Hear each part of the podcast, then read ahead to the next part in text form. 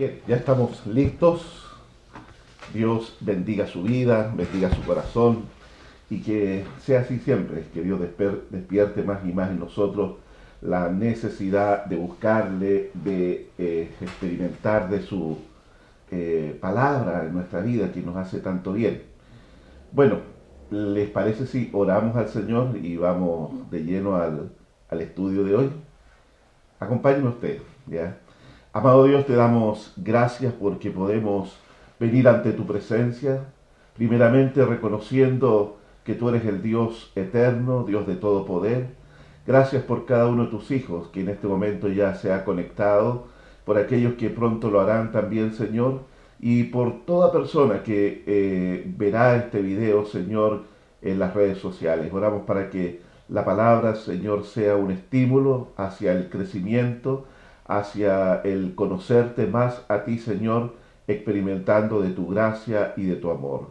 Te damos a ti la gloria, te damos la honra y el imperio. En el nombre de Jesús. Amén.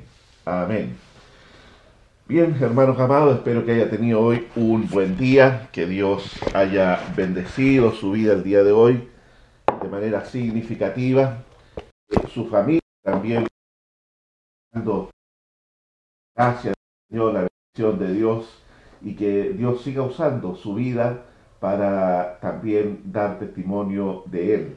Hay mucha gente que necesita a Cristo en su vida y somos nosotros los responsables, los encargados de comunicar esta verdad y esta palabra de vida a mucha gente que no conoce aún al Salvador. ¿ya? Así que eh, que Dios siga usando su vida y que Dios sea teniendo misericordia de todos aquellos que aún no le conocen.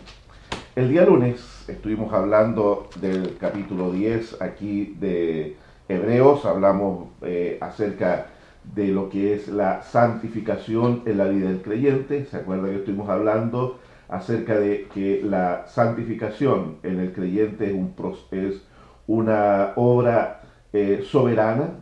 Eh, el hombre por sí mismo no tiene la facultad, no tiene la capacidad de eh, santificar su vida. Eh, los ritos que proponen las religiones son todos ineficaces en esto, porque no pueden realmente, no, no, no hay forma de que una persona que tiene una naturaleza corrompida por el pecado heredado de Adán, que nacemos nosotros en esclavitud, como Salmo 51 dice, en pecado me concibió mi madre. Y eso nos habla justamente que desde el nacimiento mismo, desde la concepción misma, nosotros nos vemos contagiados y afectados por esta herencia que recibimos de nuestro padre o de nuestros primeros padres, Adán y Eva, cuando ellos pecaron allí en el huerto. Entonces, eh, los ritos, ceremonias, eh, que no importa la organización que los promueva, no importa las atribuciones o títulos que tenga la persona que los ejecute, pero ningún, ningún ser humano puede santificar a otro.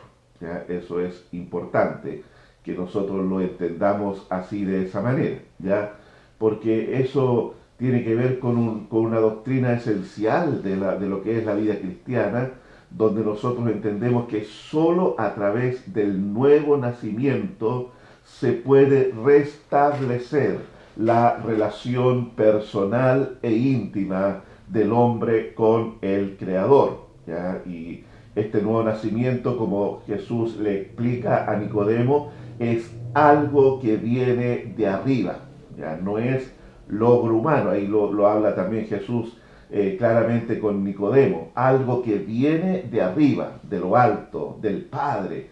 ¿ya? Entonces es Dios santificando y los agentes que utiliza Dios es la persona del Espíritu Santo, la tercera persona de la deidad, Padre, Hijo y Padre, Padre, Hijo y Espíritu Santo, ¿no es cierto? Ya entonces es el Espíritu Santo y veíamos también la intervención de la palabra en nuestra vida, esta palabra viva, esta palabra que viene a cambiar nuestra manera de pensar y que también por consecuencia, si cambia la manera de pensar, cambia la manera de vivir.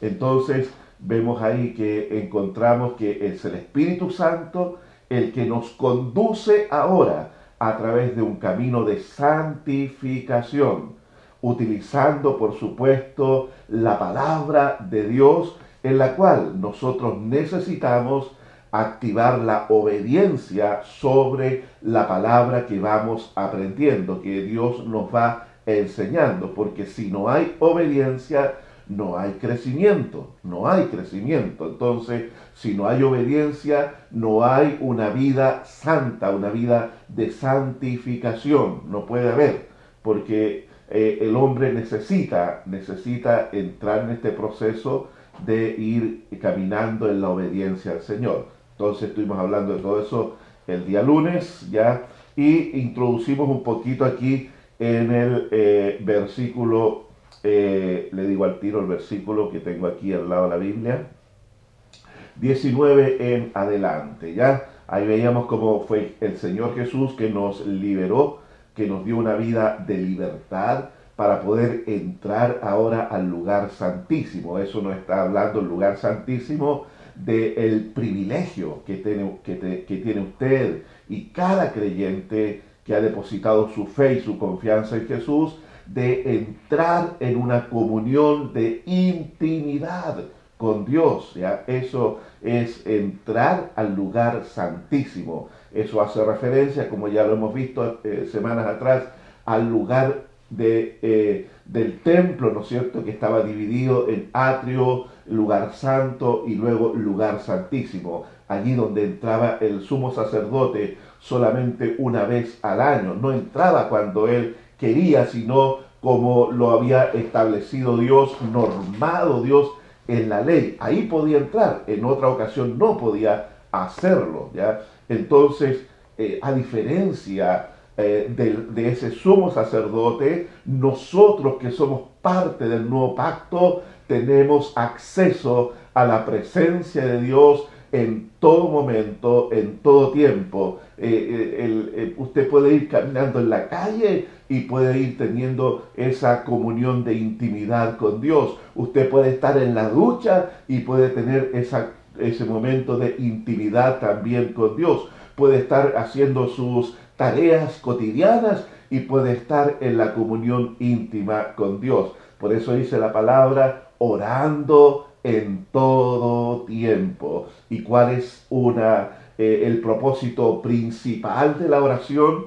No, no, no es pedirle cosas a Dios. Ya la verdad es que utilizamos mucho el tiempo de oración en pedirle cosas a Dios. Y eso deberíamos nosotros eh, cambiarlo, porque el tiempo de oración principalmente es para tener comunión con nuestro Dios, con nuestro Creador. Entonces eh, es importante que nosotros lo entendamos así, porque tenemos ahora acceso al lugar santísimo, a ese lugar de intimidad, a ese lugar de comunión con Dios. Tenemos nosotros libre acceso allí por medio de la sangre de nuestro Señor Jesucristo. Mire qué, qué maravillosos efectos ha tenido el sacrificio de Cristo en nuestra vida. ¿ya?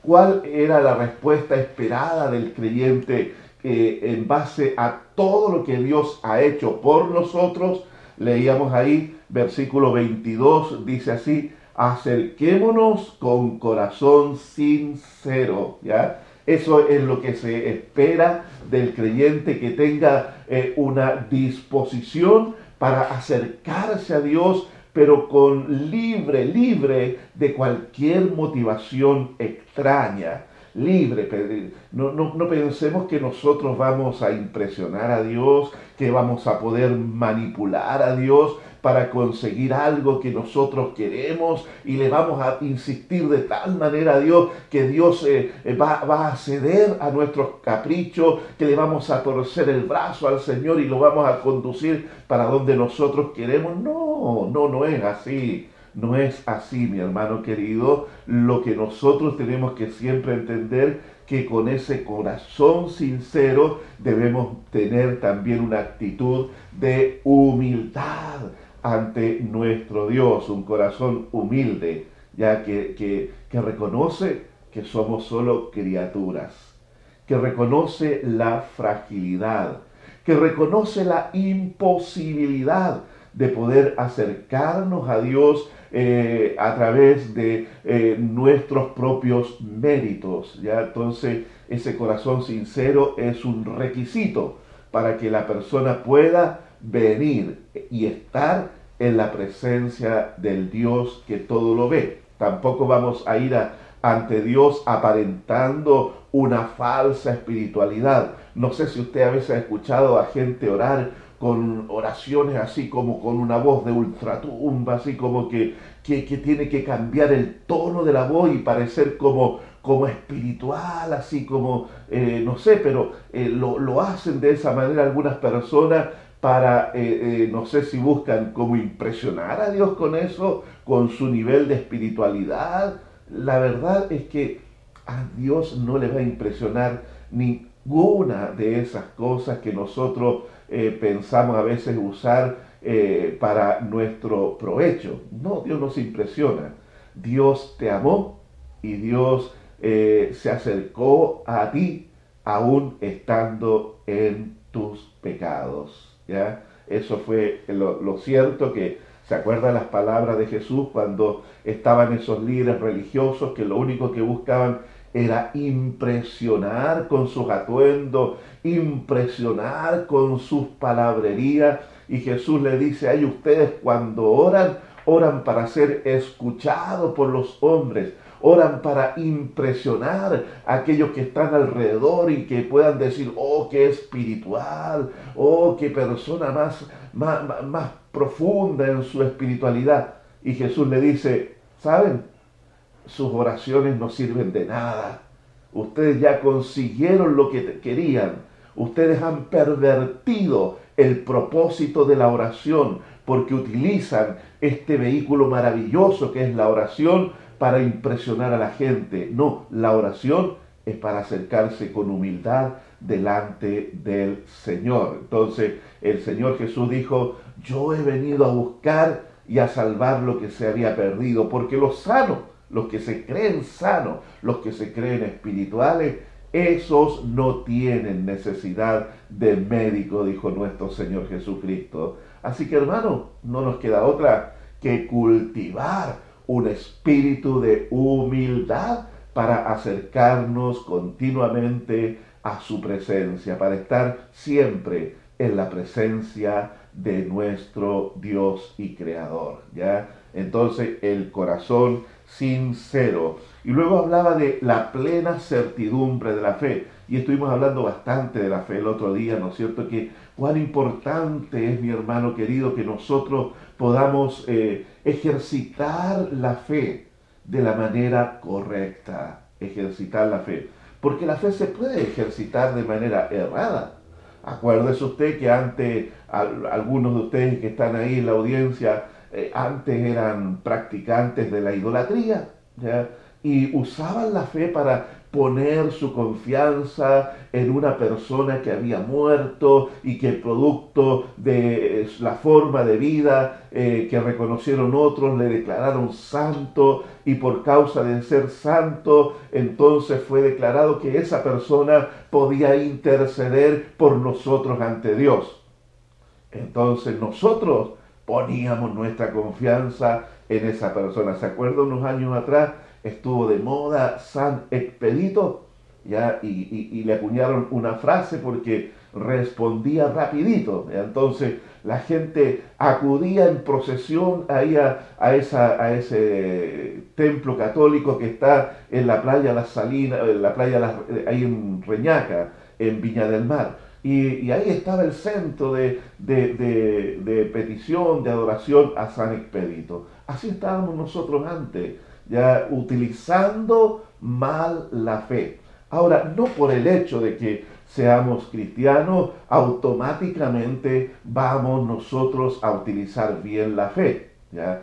es que tenemos que aprender. En primera de Pedro dice, segunda de Pedro dice, por esto mismo dice, añadid a vuestra fe virtud, conocimiento, paciencia y todo eso. ¿Qué es lo que, qué es lo que dice? Es la palabra añadir ahí en el griego. La palabra añadir en el griego es nutrir, ¿ya? Por lo tanto, nutre tu fe. Por lo tanto, alimenta tu fe a través de la paciencia, a través del conocimiento. Entonces, cuando tenemos revelación de la palabra, cuando tenemos conocimiento de la palabra, porque la leemos constantemente, porque estamos diligentemente ahí estudiando la palabra y conocemos la Biblia, entonces nuestra fe se va nutriendo de conocimiento. Y el conocimiento bíblico, el conocimiento revelado al corazón del creyente, ese conocimiento nos va a ayudar a depurar la fe, como lo hacen también las pruebas. Las pruebas nos ayudan a depurar la fe. Entonces, la, el conocimiento de la palabra nos ayuda a que nuestra fe se exprese de la manera correcta. Ya eh, decíamos que eh, la certidumbre de fe, este, este adjetivo que le pone ahí, certidumbre, plena certeza, donde la duda, donde la incredulidad no tiene ni un milímetro de espacio para estar allí eh, deteriorando la fe. Ya la certidumbre es el carácter, define el carácter de la fe del creyente. Usted puede tener esa certidumbre y quiero decirle, no solo puede, debe. Debe tener esa certidumbre. O sea, en su fe, en su confianza en Dios, no debe existir esa posibilidad de incredulidad. Porque ¿sabe lo que pasa con la incredulidad? La incredulidad atenta, atenta, es un atentado hacia el mismo carácter de nuestro Dios, ¿ya? Por lo tanto, la fe es la manera que honramos a Dios. De esa forma lo honramos, creyendo en Él, ¿ya? Porque la fe se centra, la fe debe ser orientada hacia la persona de Dios, hacia allá se orienta la fe, no hacia las circunstancias, eh, cuando la gente dice, no, yo tengo fe que, que las cosas van a cambiar, ¿ya? Y, la gente dice eso, yo tengo fe que las cosas van a cambiar. Bueno, ¿quién de nosotros no quiere que las cosas vayan bien? Ya todos nosotros esperamos que las cosas vayan mejorando, pero esa, ese concepto de mejora que nosotros tenemos a veces está disociado del concepto del el bien que Dios tiene para nuestra vida. ¿ya? Se disocia a veces. La mejora nuestra tiene que ver con una cuestión eh, material, tiene que ver con una cuestión de salud, de no enfermedad, tiene que ver con una cuestión donde las relaciones con todo están en armonía. ¡Ah, qué felicidad! Estamos todos eh, contentos, alegres, unidos. Pero eso dura siempre. ¿Estamos siempre sanos? ¿Estamos siempre sobreabundando en recursos? ¿Estamos siempre en las mejores relaciones con los demás? No. Entonces, ¿qué va a pasar con la fe cuando las circunstancias cambien? Y cuando aquella persona con la cual, tú estimas mucho y se enojó profundamente contigo y no quiere arreglar ese problema, ¿qué va a pasar con tu fe allí?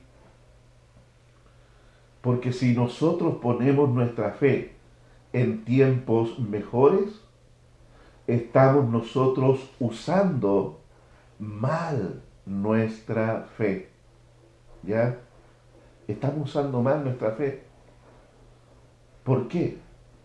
Porque la fe tiene que ser puesta en Dios. La fe es para sacarnos del plano eh, natural y llevarnos al plano espiritual, donde nosotros podemos poner nuestra total confianza y dependencia en Dios. Me recuerdo lo que dice el próximo capítulo que vamos a estudiar, capítulo 11 de Hebreos, donde dice que Moisés se sostuvo como viendo al invisible. Así se sostuvo. O sea, donde él proyectó su fe, la sacó del plano físico, material inmediato, temporal, y la proyectó en la persona de Dios. Él no estaba teniendo fe en que las circunstancias iban a eh, eh, converger todas de manera favorable para él. No. Entonces, ¿qué es lo que tenía que hacer él? Era sostenerse como viendo al invisible. Entonces es así, mi hermano querido, como nosotros debemos tomar la fe y depositarla en la persona de nuestro Dios. Esa es la forma más segura en la cual nosotros podemos utilizar este don maravilloso que Dios nos ha entregado.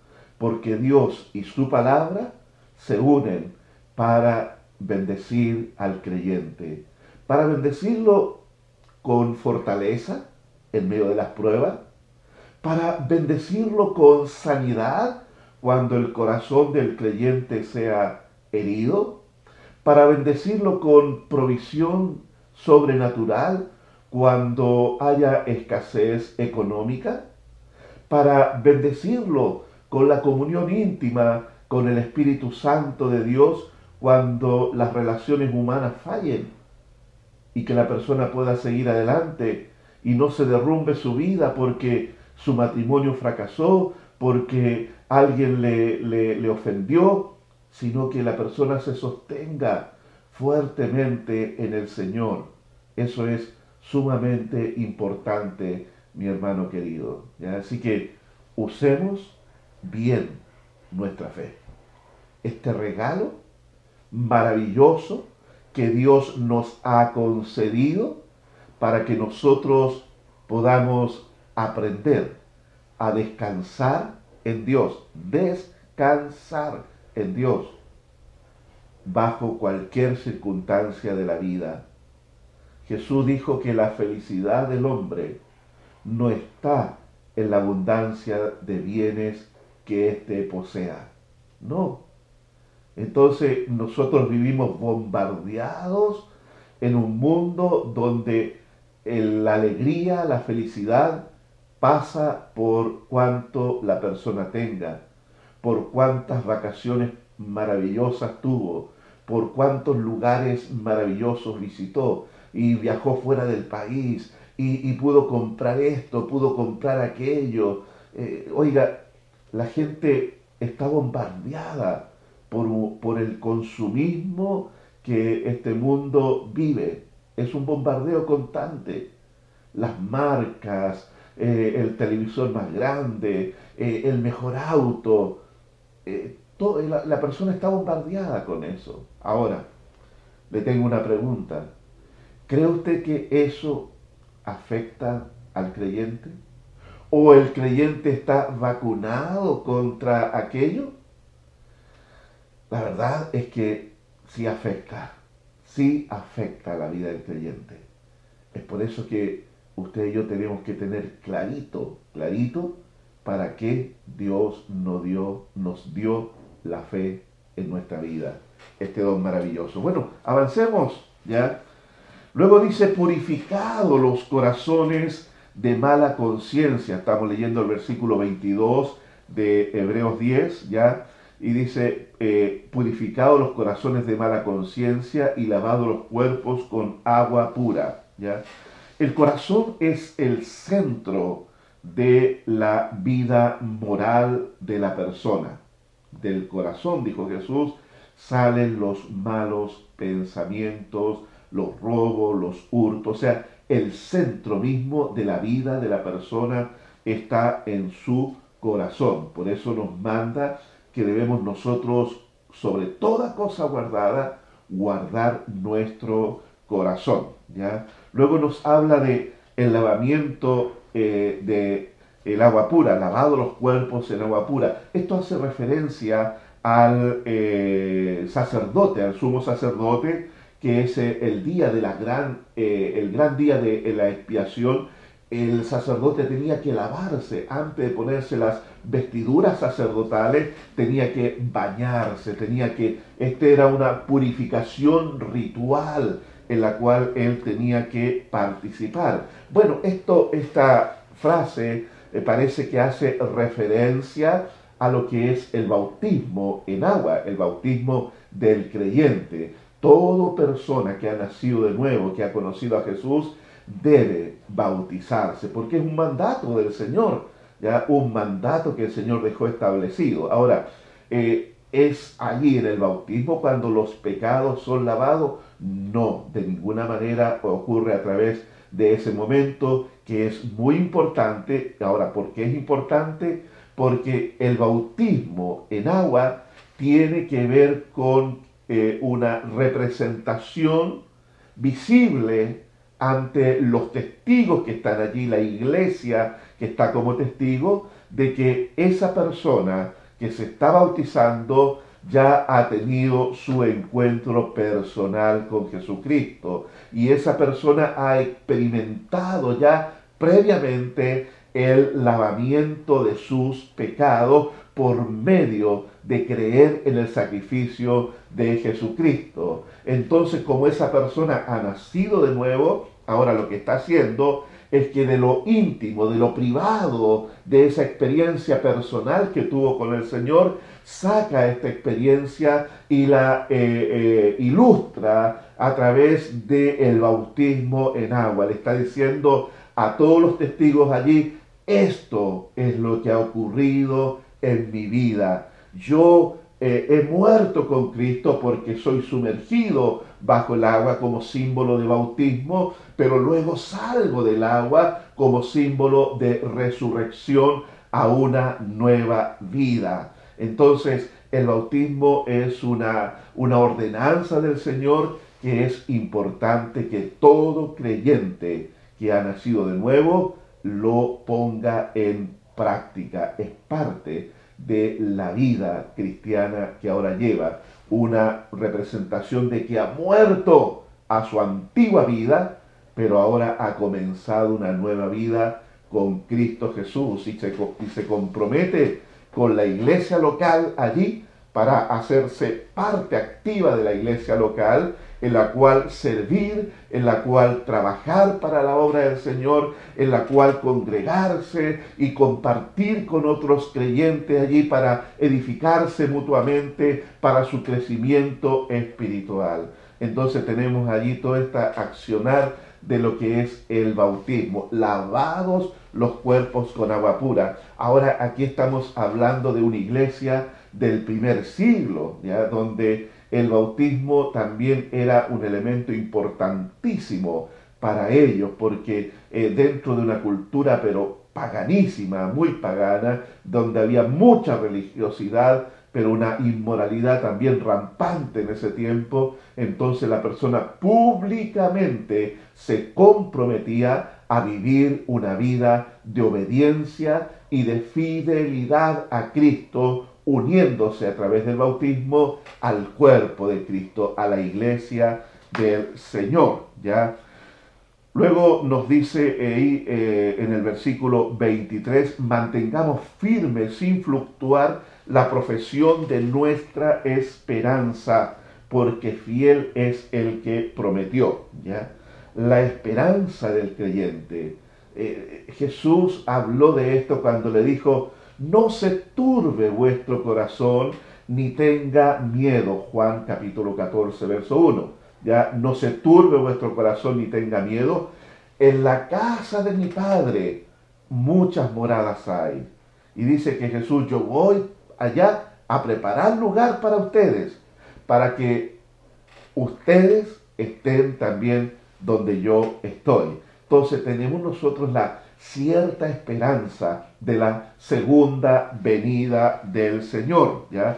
Ahora, ¿qué es lo que es la esperanza del creyente? es descansar en fe y mirar confiados hacia el futuro. Descansar en fe. Ya, ya hablamos de, de la fe, ¿no es cierto? La cual tiene que llevarnos a un sosiego de nuestra alma, a una quietud de nuestra alma, a una serenidad interior, tiene que conducirnos la fe. ¿Por qué? Porque si la unimos con la esperanza, entonces podemos nosotros mirar hacia el futuro y podemos ver un futuro de bien, de bendición para nuestra vida. Mire, nadie en el mundo le puede dar a usted certeza del futuro, nada ni nadie. Las economías a veces colapsan, las fuentes laborales se eh, acaban. Mire, dos, eh, eh, tres tiendas grandotas de años de tradición en nuestro país han, se han declarado en quiebra estos últimos días. ¿ya? Dillon, Corona y Johnson también. Entonces, piense en toda esa gente que lamentablemente perdió su empleo, tiendas donde la gente iba, compraba sus productos, pero la verdad es que eh, en este mundo no hay certeza acerca del futuro. Pero cuando usted pone su confianza en Dios, usted tiene todas las certezas. Usted camina sobre seguro, porque Dios no desampara la obra de sus manos, porque el que comenzó en ti la buena obra la va a perfeccionar hasta el día de Jesucristo. Usted está seguro en Él. Jesús dijo que el Padre dijo que me las dio, hablando de las ovejas del redil, es mayor que todo y nada ni nadie nos puede arrebatar de la mano del Padre.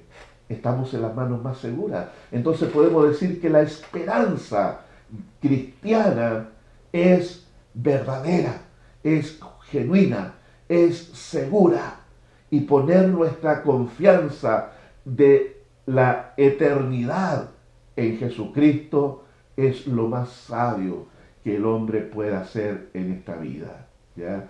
Entonces tenemos que mantenernos firmes en la esperanza y ahí termina con una frase preciosa, dice, porque fiel es el que prometió. ¿Hay alguna evidencia de que Dios no sea fiel? Alguien podría decir, sí, yo, yo confío en Dios y mira, mira, mira, eh, eh, nunca vi el cumplimiento de sus promesas en mi vida. Yo creo que nadie podría decir tal cosa, nadie. Fiel es nuestro Dios. Y el apóstol Pablo lo plantea de la siguiente manera aún si es que nosotros le fuésemos infieles, Él permanece fiel. Ah, una advertencia. No está diciendo Pablo eso para que actuemos de una manera infiel, no, no, de ninguna manera. Lo que Pablo está diciendo, si llegase a ocurrir tal cosa, la cual no esperamos que ocurra, Dios va a permanecer fiel con su pueblo, con sus hijos. Luego dice que el versículo 24, de que nosotros debemos considerarnos unos a otros para estimularnos al amor y a las buenas obras. La consideración de unos a otros. ¿Qué es lo que es la consideración? Es la valoración del otro, es el respeto, es, la, eh, eh, es tener en cuenta la importancia que mi hermano tiene en mi vida ahora en el Señor, porque somos un cuerpo en Cristo, un cuerpo. Y ninguno de nosotros le puede decir a otro miembro, no te necesito, no tengo necesidad de vosotros. Eso lo puede leer en 1 Corintios capítulo 12. Allí nos habla ampliamente acerca de eso de la importancia de la interacción del cuerpo en la iglesia del Señor. La, la, vida cristiana bíblica es una vida de compañerismo. Esto no es para llaneros solitarios. Esto es compañerismo, es comunión, es convivencia, y lo que caracteriza justamente a la iglesia cristiana es esos tiempos de, compartir, esos tiempos de convivencia. ¿Cuántos eh, no hay que termina el culto y se ponen de acuerdo y dicen, oye, ¿por qué no almorzamos juntos hoy día? Ya listo, y mira, invitemos a este, invitemos al otro. Y se arma un grupo allí, vamos y tenemos comunión y conversamos y reímos toda una tarde. Compañerismo, compañerismo. Mire, piense en esta figura, por favor. Eh, usted, si tiene hijos pequeños o hijos más grandes, cuánto alegría y cuánto gusto no le da a usted al ver cuando sus hijos son solidarios unos con otros, cuando sus hijos son preocupados por el otro, y si le pasa algo a un hermano van y, acuden y ayudan y, consuelan allí. Y usted como padre ve todo, todo ese accionar y, usted siente una satisfacción tan grande, tan profunda en su interior al ver a sus hijos teniendo esas conductas de compañerismo, de ayuda mutua, de preocupación el uno por el otro. Mire, piénselo de esta manera ahora. Jesús dijo que si nosotros, siendo malos en comparación a la bondad de Dios, siendo malos, sabemos dar buenas cosas a nuestros hijos, ¿cuánto más vuestro Padre Celestial? ¿Cuánto más? O sea, eso quiere decir que nuestro Dios, estos mismos sentimientos que usted tiene, de alegrarse al ver sus hijos así, Dios los tiene pero mucho más abundantemente. Y el anhelo de Dios siempre es el compañerismo entre los creyentes, la ayuda mutua de unos para con otros, el socorro cuando otro está pasando momentos difíciles, el saberse acompañado. Mire, eh, el otro día lo mencioné, pero lo vuelvo a decir, me da tanta alegría cuando yo veo ahí que alguien pone una petición de oración como nos puso Carolina el otro día eh, eh, por su mamita que estaba eh, hospitalizada y como todos mandando mensaje allí y, y estamos orando y ánimo Carolina a confiar en el Señor. Eso, de eso debemos aún fortalecerlo aún más y más el compañerismo y la preocupación unos por los otros en la iglesia del Señor. Lo necesitamos. Es algo precioso, hermoso y debemos también estar atentos ante las eh, cizañas del diablo que quiera quebrantar y romper el compañerismo entre los creyentes. A veces un comentario eh, nocivo, destructivo, eh, un comentario insidioso que atenta contra el compañerismo, contra la valoración del otro. Esas cosas debemos siempre combatirlas, erradicarlas de la iglesia. Tenemos una iglesia local en la cual nos congregamos y debemos cultivar el amor y las buenas obras entre los creyentes. Ya eh, dice la palabra aquí, debemos eh, estimularnos al amor y estimularnos a las buenas obras. Esta palabra eh, es una palabra griega que es paroxismo, así es la palabra, paroxismo, ¿ya? ¿Y qué quiere, qué quiere decir paroxismo? Dice un grado mayor de exaltación de un sentimiento. Eso nos está pidiendo de que, que eh, que nos caractericemos ¿ya? por esto, porque tenemos amor unos por otros y que estamos abundando en buenas obras unos con otros. Eh, mire qué interesante que use esta palabra. Paroxismo dice el, en amor, paroxismo en buenas obras. Ahora nuevamente le leo el significado de paroxismo un grado mayor de exaltación de un sentimiento. ¿Qué quiere decir esto? De que la abundancia de amor no hace mal. No, no hace mal. la abundancia de buenas obras no hace mal. Por lo tanto, debemos estimularnos, debemos animarnos más y más a esta práctica en la iglesia de nuestro Señor. Además, el segundo mandamiento que el Señor nos deja ahí en su palabra, donde el primero es amarás al Señor tu Dios con todo tu corazón, con, toda tu, con todo tu ser, y el segundo es semejante, semejante. ¿Qué dice el segundo? Amarás a tu prójimo como a ti mismo. Y luego esa noche que Jesús cena con los discípulos, después de hablarle de su muerte y de lavar los pies a los discípulos, el Señor les dice, un mandamiento nuevo les doy. Que se amen unos a otros. Hasta ahí es igual al mandamiento antiguo. Amar a tu prójimo como a ti mismo. O sea, que se amen unos a otros. Pero ahí el Señor ya le añade la cuota y dice, como yo los he amado. ¿Ya? Como yo los he amado. Ahí entonces vemos nosotros que el Señor, si lo decimos de una manera, sube, sube la barra, sube el nivel. No lo deja en, una, en un tema de amar como yo amo nomás, ¿ya? Sino que siguiendo el ejemplo de Jesús.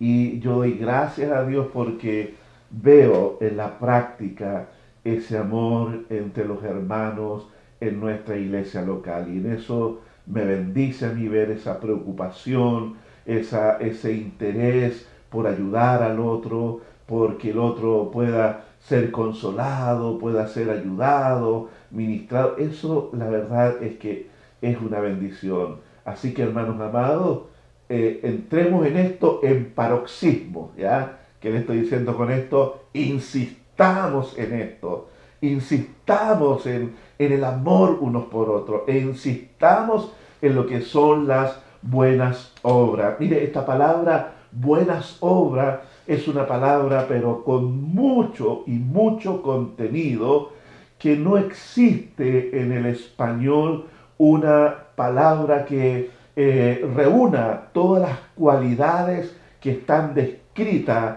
en lo que es buenas obras. Porque la palabra bueno viene del griego kalos, kalos, ¿ya? Y aquí yo tengo una definición del diccionario griego y dice así, kalos, denota aquello que es intrínsecamente bueno y así hermoso, y a la vez honroso, de aquello que está bien adaptado a las circunstancias o a los fines. Por ejemplo, el fruto de un árbol. Jesús dijo que el mal árbol no puede dar buenos frutos, pero el buen árbol da buen fruto, un buen fruto. Luego de un árbol también que reúne todas las condiciones entonces dice, hacer el árbol bueno y su fruto bueno. ¿ya? Luego también de la tierra, cuando dice que la semilla cayó en buena tierra. Entonces cuando habla de esto de bueno, calos, está hablando de algo que es intrínsecamente bueno, bueno, de, como decimos, bueno de adentro, ¿ya? Bueno, pero a la vez también es estéticamente hermoso, se ve bien, se ve bien, ¿ya? Pero a la vez también es útil, ¿ya? Eh, todo eso lo resume y mucho más esta palabra calos. A la vez también eh, esta acción, esta obra, junto con ser buena, es también eh, útil y es estéticamente hermosa. O sea, quien ve eso dice, oye, pucha, me gusta como como, como esta persona. Eh, mira el cariño, el amor que tiene por otros, la preocupación que tiene por otros. Me gusta como, como esta persona eh, sirve a los demás, como esta persona se desprende para bendecir a otros. De seguro, usted ya está pensando en algunos creyentes que conoce. Sí, ese hermano es así. Sí, esa hermana es así. Usted está pensando en eso. Porque esto, esto de, de buenas obras tiene que ser algo característico de la vida del creyente. No, no, no, no hay esto de, de esos eh, eh, cristianos evangélicos que, parece que los ungieron con un limón agrio así. Y, y, andan como enojados, andan como, como que no, no, te puedes acercar a ellos. No, la vida cristiana eh, es algo mucho más hermoso. Entonces lo que nosotros tenemos que entender que somos llamados para estimularnos al amor y a las buenas obras. Lo cual, lo cual es un reflejo innegable de la obra de Cristo en el corazón del creyente. ¿Sí? Esos creyentes que andan con el hacha ahí bajo el brazo y y cuando una persona se equivoca y ¡bum! y le mandan el hachazo ahí, la crítica, la descalificación, la ironía y, aplastan al... E, eso no, no, no, no reflejan buenas obras. No, no es una buena obra eso. Eso no es andar en amor. Andar en amor es saber recibir, como dice Pablo, al débil en la fe o, es cuando vemos que alguien eh, tropieza y alguien se equivoca, eh, estamos listos para acercarnos a la persona y animarle y levantarlo una vez más y, acompañarlo hasta que pueda eh, permanecer ya firme, en pie. Buenas obras, algo intrínsecamente bueno, pero a la vez también estéticamente atrayente, pero también útil. Útil. Trae un beneficio para aquellos que pueden disfrutar del amor de otro creyente. Así que hermano amado, eh, piense en esto también. Si usted lee Romanos capítulo 5, verso 8, dice allí que el amor de Dios ha sido derramado en nuestros corazones por el Espíritu Santo que nos fue dado. ¿Sabía usted que no debe pedirle amor a Dios? No, pues. ¿Por qué le va a pedir amor a Dios? Es como pedirle, Dios, dame aire para respirar. Se levanta usted en la mañana diciéndole, Dios, dame aire para respirar. Ahora, si usted no respira, no quiere decir que Dios le negó el aire. Quiere decir que usted se negó a respirar. Entonces, Dios nos dio el oxígeno que respiramos en abundancia. Ahora traspole esto a lo que es el amor. Romanos 5.8. El amor de Dios ha sido derramado en nuestros corazones por el Espíritu Santo que nos fue dado. Así como usted no le pida a Dios aire para respirar, tampoco debe pedirle amor para poder amar. Porque si usted tiene el Espíritu Santo de Dios, el amor ya ha sido derramado abundantemente en su corazón. Así como usted no se niega a respirar, no se niegue a amar. No se niegue a amar. Y si quieres saber cómo amar, lea por favor 1 Corintios capítulo 13, donde nos habla allí cómo es el amor. El amor es sufrido, el amor todo lo cree, el amor todo lo espera, el amor todo lo soporta. Lea ese pasaje, estúdielo, porque ahí va a ir entendiendo cómo debe ser nuestra forma de conducirnos bajo el amor que ha sido derramado en nuestro corazón. Entonces, lo que le estoy diciendo, no le pida a Dios que le dé amor. Él ya se lo dio. Él ya se lo dio. ¿Qué lo que debo hacer yo ahora?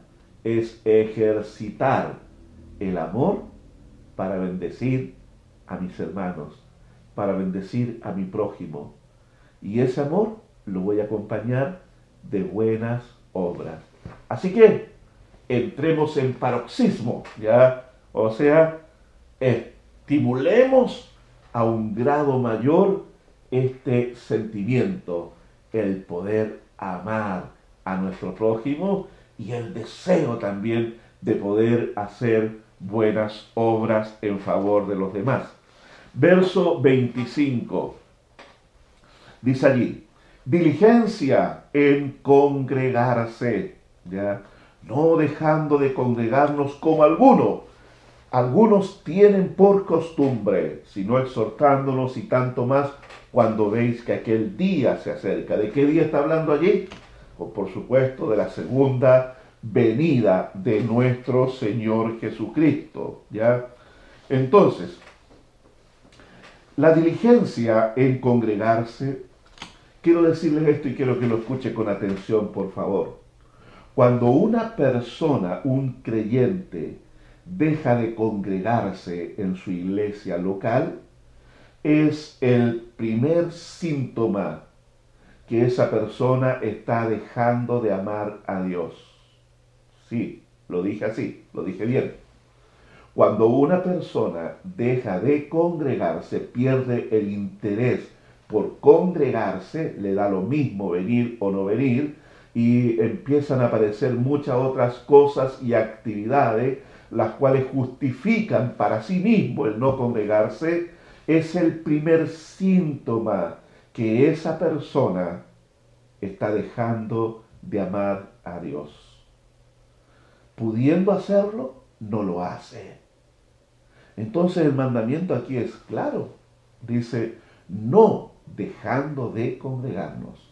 O sea, hay una exhortación clara a la necesidad de el compañerismo en el cuerpo de Cristo, la adoración corporativa, la oración también en comunión con otros creyentes, porque el individualismo, eso es decir, no, sí, si yo busco al Señor donde sea, ya, yo no necesito congregarme, dicen algunos.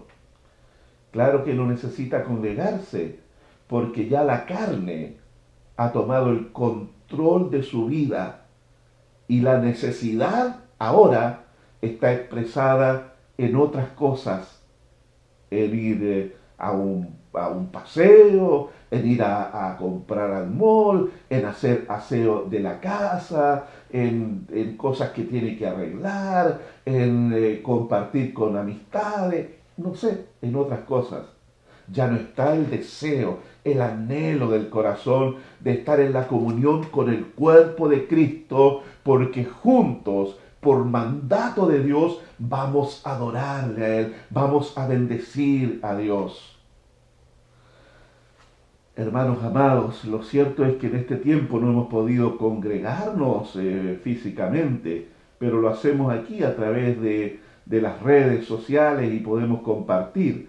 Pero ¿acaso no arde nuestro corazón la necesidad de volver a abrir las puertas del templo para venir, para converger hasta este lugar aquí y poder juntos adorar a nuestro Dios?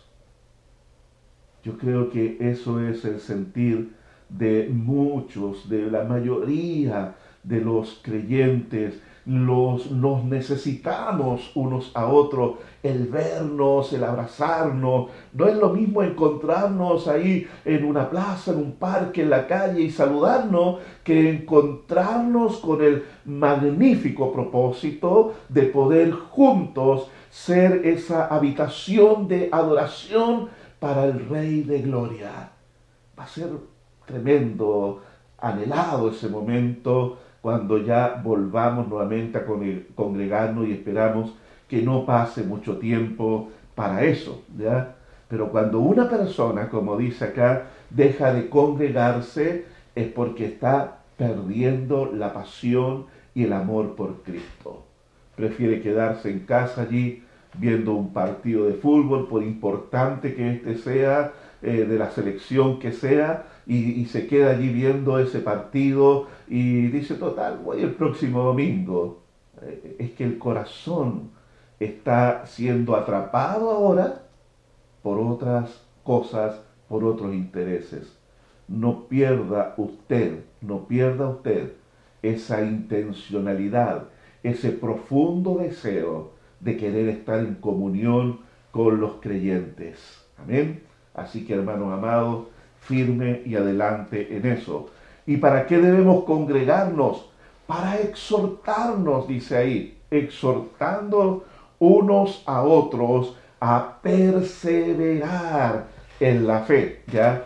Esto de exhortarse no es andarse retando unos a otros. La palabra exhortación habla de ánimo, de darle ánimo al otro creyente, de animarlo, de estimularlo. Mira, sigue adelante, eh, eh, sigue confiando en el Señor. Mira, voy a orar contigo porque necesitamos aquí orar juntos y nos abrazamos y oramos unos por otros, exhortándonos unos a otros ya a perseverar.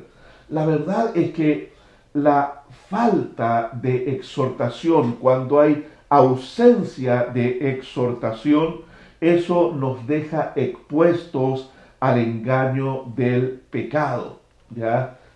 Eso ocurre cuando no hay una exhortación mutua entre los creyentes, nos deja expuesto al engaño del pecado. Entonces necesitamos eso. Necesitamos si hay alguien que está deslizándose, saliéndose del camino, que otro creyente venga y le ponga atajo a aquello y lo exhorte, lo anime a volver al camino y a perseverar en el Señor. De, eso, de eso es lo que está hablando esta exhortación. Recuerda, estamos estudiando una carta que fue dirigida a una iglesia que está pasando momentos difíciles de persecución, donde habían algunos creyentes que habían abandonado la fe, como vamos a ver ya la próxima semana en el párrafo siguiente, habían abandonado la fe y otros estaban a punto, ahí estaban eh, eh, eh, siendo tentados también. Entonces allí es donde se necesita creyentes maduros, más estables y que puedan decirle a ese hermano que está tambaleando en el momento, venga hermano, venga, usted tiene que mantenerse en el camino, tiene que afirmar su fe. Bueno, no estamos viviendo tiempos de persecución, pero a veces en los tiempos de bendición, en los tiempos de prosperidad, también es un peligro para la gente apartarse de la fe. Y eso es lo que debemos nosotros cuidar, procurar. Pero ¿cómo nos eh, exhortamos uno a otro según el texto acá? Cuando nos congregamos, cuando nos juntamos, cuando nos unimos en la fe. Bueno, ahora estamos unidos a través de las redes y usted está recibiendo esta exhortación para perseverar y para mantenerse en el camino. Mire lo que dice Job 4:4 y esto debe ser una inspiración también para nosotros. Uno de los amigos de Job hace esta declaración acerca de cómo Job era, dice allí, al que tropezaba enderezaban tus palabras. Al que tropezaba, enderezaban tus palabras. Mire, ese era Job. Estamos hablando de un hombre de muchos años atrás. ¿Acaso nosotros no podemos también practicar lo mismo? Claro. Claro que debemos. Claro que es algo a lo cual nosotros somos llamados a hacer también. Si vemos que alguien está débil, animémoslo, pongámosle eh, firmeza en su eh, vida espiritual. ¿Ya? Entonces, hermanos amados, aquí tenemos muchas exhortaciones que se nos hacen a nosotros. Y por último, para terminar el día de hoy, estos minutos que quedan, aquí en estos versículos que hemos leído hay una triada, que es la fe, el amor y la esperanza. La fe, el amor y la esperanza. De lo que hemos hablado. El amor unos por otros, la fe que debemos depositar en la persona de Dios y su palabra, y la esperanza de la segunda venida del Señor. ¿Ya? Y lo cierto es que a veces enfatizamos en la fe y en el amor, pero descuidamos la esperanza. Y la esperanza es la que nos guía para conducirnos hasta el final del camino. ¿Cuál es el final de nuestro camino? Es el encuentro personal con nuestro Señor, ya sea en la segunda venida de nuestro Señor Jesucristo, que vendrá para arrebatar, para el rapto de la iglesia, o si nosotros partimos de esta vida antes y morimos y tenemos la plena certeza y confianza de que vamos a estar con Cristo ya en su presencia. Entonces, eh, la esperanza es la que nos guía hasta el final. Es poner nuestra mirada en ese punto final, ya para no distraernos o desviarnos del camino. La esperanza nos libra del temor al sufrimiento y a la muerte. El apóstol Pablo le dice a los hermanos en lista, después que fue apedreado él, Pablo se levantó en medio de todas las rocas y piedras que le tiraron y, ahí moribundo le dice a los hermanos, ¿saben qué? Eh, es, anímense, porque es necesario que a través de mucho sufrimiento entremos en el reino de los cielos. Él tenía la esperanza. Entonces sabía Pablo ciertamente que cualquier sufrimiento que él podía padecer en esta vida, como también lo dijo de su propia boca, en nada se compara con la gloria venidera. Entonces, tener la esperanza nos ayuda a sobrellevar lo que es el sufrimiento y a enfrentar la muerte de la manera correcta. ¿Sabe? La muerte de un cristiano que ha puesto su confianza en Jesús es algo precioso a los ojos de Dios. Preciada es la muerte de sus santos, dice la palabra. La esperanza nos ayuda a mantener la mirada puesta en Jesús. Ya vamos a llegar al capítulo 12 cuando habla justamente de eso. Puesto los ojos en Jesús, el autor y consumador de la fe. ¿Ya?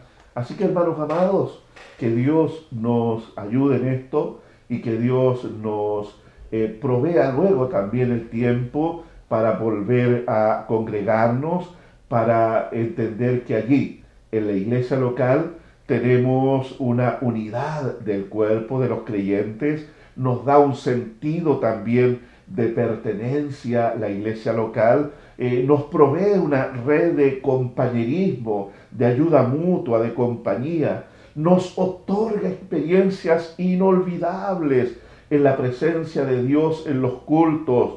A veces Dios nos ministra una palabra y esa palabra ha marcado la vida. Eh, eh, me, recuerdo siempre, eh, Felipe y, Katy siempre hacen recuerdo una palabra que el Señor les habló el día que ellos llegaron aquí a la iglesia y, Dios le habló al corazón y, y son experiencias inolvidables, mi hermano amado, que no vamos a poder tenerla y lograrla en nuestras casas por eso necesitamos nosotros entender la importancia de congregarnos en la iglesia local. Es allí donde unimos fuerzas y dones para servir a Dios. Ya eh, uno dice hará huir a mil, pero dos a diez mil. Entonces allí en, ese compañerismo, en esa unión de fuerza, esa fusión de dones, hay un trabajo mucho más efectivo. Ya y estamos si lo queremos decir eh, de alguna manera, en el negocio más importante de esta vida. Estamos en lo que es la salvación de las almas. El destino eterno de la gente depende de la iglesia, depende de usted y de mí. Por eso necesitamos la iglesia local, para servir juntos al Señor y para crecer. Esto es como ese ejemplo que se ha puesto muchas veces de tener una fogata encendida en una noche de mucho frío. Y están los fuegos, los maderos allí ardiendo unos con otros. Y, y, brindan calor y bendicen a la persona que está con frío allí. Ahora, si usted escoge de esa pira, de esa, de, esa fogata, el leño más encendido, el que da más calor, usted lo escoge y lo saca de allí y lo pone aparte. Usted sabe lo que pasa, ¿no es cierto?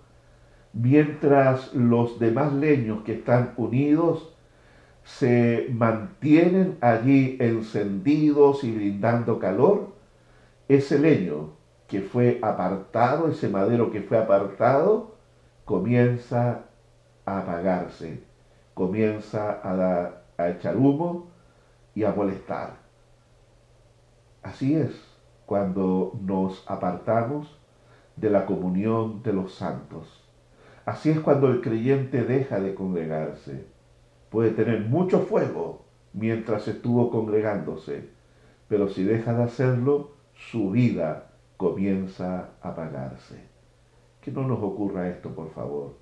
Por eso hemos establecido todos estos medios de estudios, cultos, este sábado de reunión de damas por si acaso, oración también juntos, y hemos establecido todos estos medios de, para comunicarnos, ahí los jóvenes, las casas iglesia también. ¿Para qué? Para mantenernos unidos bajo un propósito de ser bendecidos, edificados y estar acompañados unos de otros. Dios les bendiga, mis hermanos queridos. Y gracias por estar en este tiempo a través de este estudio. ¿Qué les parece si oramos al Señor? Amado Dios, hoy hemos hablado de hartas cosas, Señor, pero ahí están en tu palabra. Exhortaciones que nos hacen tanto bien a nuestra vida y a nuestro crecimiento. Yo te ruego, Señor, que tú puedas ayudarnos a poder ser fieles, obedientes a todo el consejo de Dios en nuestra vida.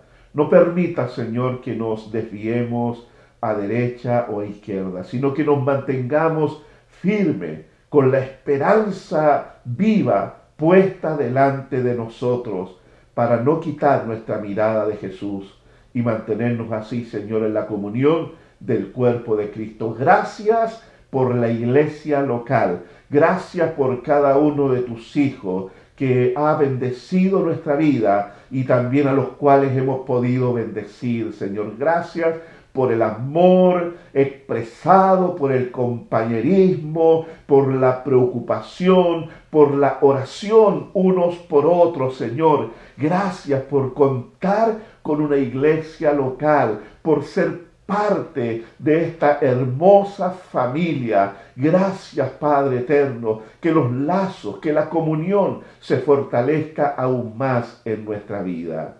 A ti te damos la gloria, porque eres tú el autor y el proveedor de todo este bien. Por Jesucristo nuestro Salvador. Amén y amén. Amén. Que Dios le bendiga, que Dios le guarde y que tenga un hermoso fin de semana. Este sábado hay reunión de damas a las 17 horas a través de eh, la plataforma de Meet, ahí todos conectados las hermanas.